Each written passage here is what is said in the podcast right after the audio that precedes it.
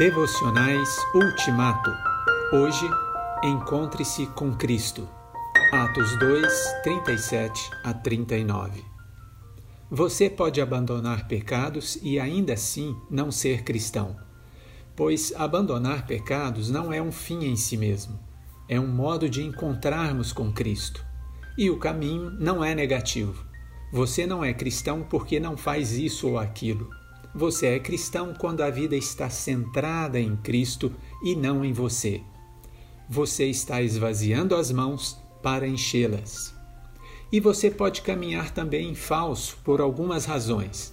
Primeira razão: você pode mudar, mas para direções erradas. Judas mudou, ele se arrependeu, procurou os chefes dos sacerdotes, devolveu o dinheiro e disse: Pequei, pois traí sangue inocente. E eles responderam: E daí? Quem se importa? O pecado não se importa. Judas arrependeu-se na direção errada. Se ele tivesse procurado Jesus, devolvido o dinheiro e dito: Eu pequei, teríamos visto a mais notável reconciliação e restauração da história. Segunda razão: você pode se conectar a uma instituição e não conseguir chegar a Cristo. A igreja é maravilhosa como um local de adoração e culto, desde que você vá além dela e chegue a Cristo. Se seu relacionamento com a instituição faz com que você pare satisfeito consigo mesmo, longe do relacionamento pessoal com Cristo, a igreja se torna um obstáculo. Terceira razão: você pode seguir princípios, mas se esquecer da pessoa, a pessoa de Jesus Cristo.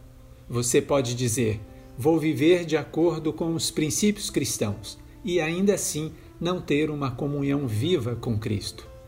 Gandhi adotou princípios do cristianismo, mas se esqueceu da pessoa, a pessoa de Cristo. Enfim, Vá além de seus pecados, além da instituição, além dos princípios e chegue à pessoa. Assim, a religião será para você um longo caso de amor. Pai, ajuda-me então a dar os passos que me levam a Ti. Eu vou, com todo o meu ser, eu vou.